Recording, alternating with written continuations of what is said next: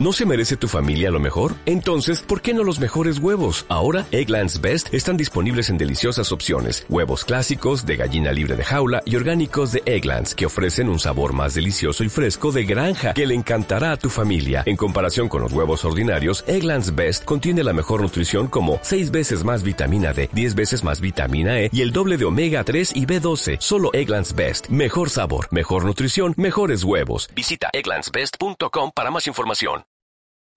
Soy Diego Fuentes y hoy nos vamos a centrar en 10 cosas que debes ir teniendo muy claras de aquí al examen. Son decisiones que te tienes que preparar para que el día del tema, del supuesto práctico, incluso el de la programación, no metas la pata. Y esto viene de la experiencia que he visto que muchos opositores pues han tomado decisiones de más y por tanto se han equivocado y sinceramente no quiero que tú te equivoques.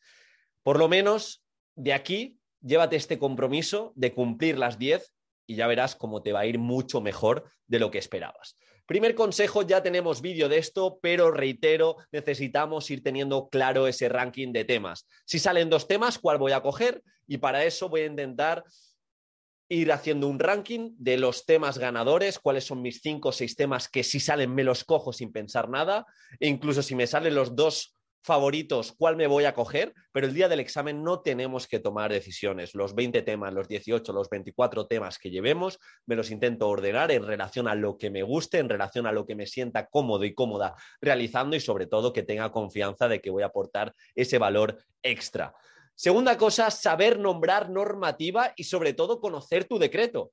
El otro día, en una de las tutorías del curso de comunicación oral, me hicieron muchas preguntas que se notaba que no nos estábamos leyendo el decreto y tampoco la convocatoria. No podemos dejar nada en el aire. Hemos de conocer sobre todo nuestro decreto, nuestra especialidad, la introducción, cómo está estructurado a nivel de criterios de evaluación y lo que nos pide la convocatoria para no cometer fallos y los criterios de actuación y los criterios de calificación si ya han salido. Así que no cometas fallos que ya te auguro que muchos opositores de tu tribunal los van a cometer y no son competencia. Por lo tanto, tú no lo hagas. Tercer punto, introducciones, conclusiones y citas ganadoras según temática que te pueda salir. Cuando me salga convivencia, tengo esta reflexión o tengo esta cita potente para hacer ver al tribunal que me comprometo con la convivencia. De hecho, no sé si lo tenéis, pero vuelvo a compartir mi grupo de Telegram donde tenéis citas divididas que, recopilé ya hace unos meses y son citas divididas según temática. Os recomiendo que uséis algún tipo de cita que tenga que ver cómo tratéis la convivencia, cómo tratéis la coeducación, la educación digital y así estoy seguro que vais a sonar diferentes, pero siempre esas citas eh, que estén relacionadas con aquello que, vais a decir con vuestra perspectiva docente. Al igual que introducciones, conclusiones. Intentamos que el día del examen no tomar decisiones extras, como qué tema escojo, eh, la normativa no me acuerdo muy bien, no sé si poner LOE, LOMBLOE, Real Decreto, el Real Decreto nuevo, todo esto lo hemos de tener muy, pero que muy claro.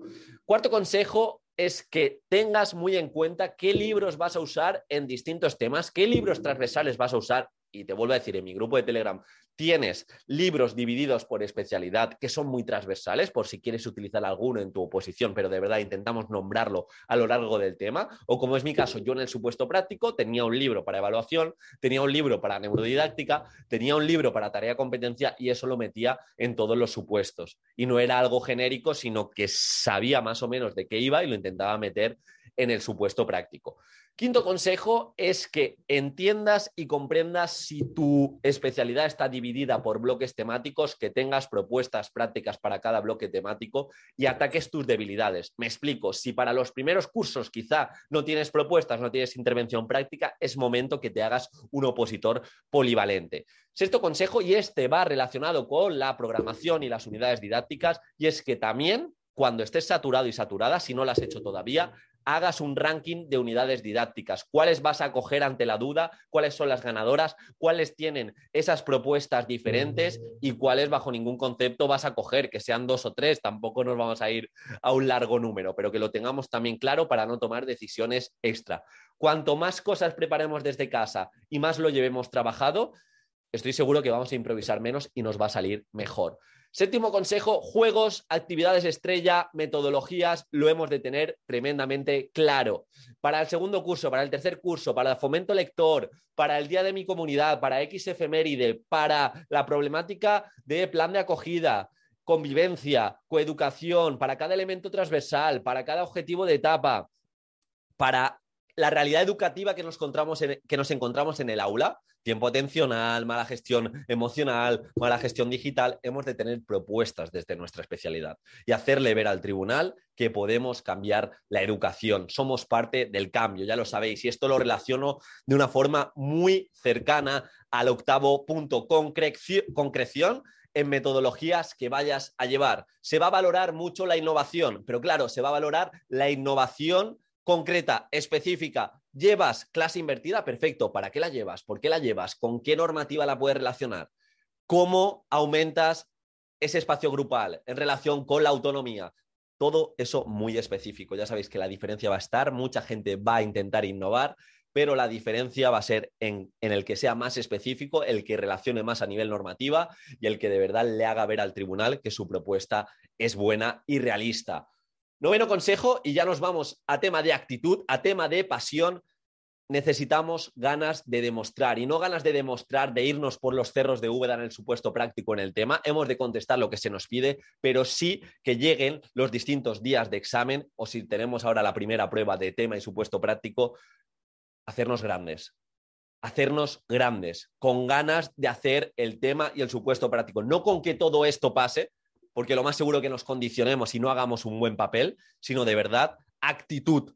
Actitud en cada sesión de estudio, actitud en cada propuesta y sobre todo el día del examen me levanto con ganas y en vez de tener tantos miedos y pensamientos dinamitantes, voy a lo que puedo controlar y hacerlo de la mejor manera posible. Y esto lo, relaciono con el, con el último consejo, perdón, último consejo, el décimo, plan B y cortafuegos. ¿A qué me quiero referir con esto? Y es que el día del examen, si te sale un epígrafe que no te sabes del tema, si el tema te lo sabes al 90%, no me quedo en blanco. Intento desarrollarlo al 100%. Intento dejármelo en blanco y luego quizá conforme vaya relacionando puntos me sale. Pero no me voy a levantar del tema. No voy a dejar en blanco un punto. No el supuesto práctico lo mismo. Si hay alguna propuesta que no me sé en concreto, no me levanto. Intento hacerlo de la mejor manera posible. Tiro de inventiva, Diego, puedes tirar de inventiva que esté relacionada con el tema y estoy seguro que si te preparas bien estos días lo vas a poder hacer, pero de igual manera, si en la exposición te quedas en blanco en algún punto, respira, ten clara las ideas que vas a transmitir, pide perdón y hacia adelante, pero no lo abandono. He conocido muchos opositores y opositoras que se han levantado del tema y quién sabe, y también he conocido otros, como conté recientemente, que no se sabían el tema que les había salido, pero aún así se han quedado y lo han escrito y han sacado un 6 y quizá no han sacado plaza, pero han trabajado mucho antes que otro que se ha levantado. Así que al menos voy a tener ese plan B por si fuera mal, que sé que no va a ir mal, pero eh, sobre todo cortafuegos y no voy a cometer esos errores. Como digo, tenéis en las notas del programa y en el comentario fijado el grupo de Telegram donde tenéis las citas y esa bibliografía actualizada y por especialidades y como digo, las citas y frases potentes divididas por temáticas que creo que os puede ayudar. Simplemente mi grupo de Telegram privado donde suelo compartir información un poco más cercana, que controlo yo ese grupo y no es como otras redes sociales que esto al final llega a quien llega. Así que nada, mucho ánimo, de verdad, espero que estemos a tope, que no subestimemos estos días y que lo demos todo. Estamos más cerca que nunca de hacer las cosas bien.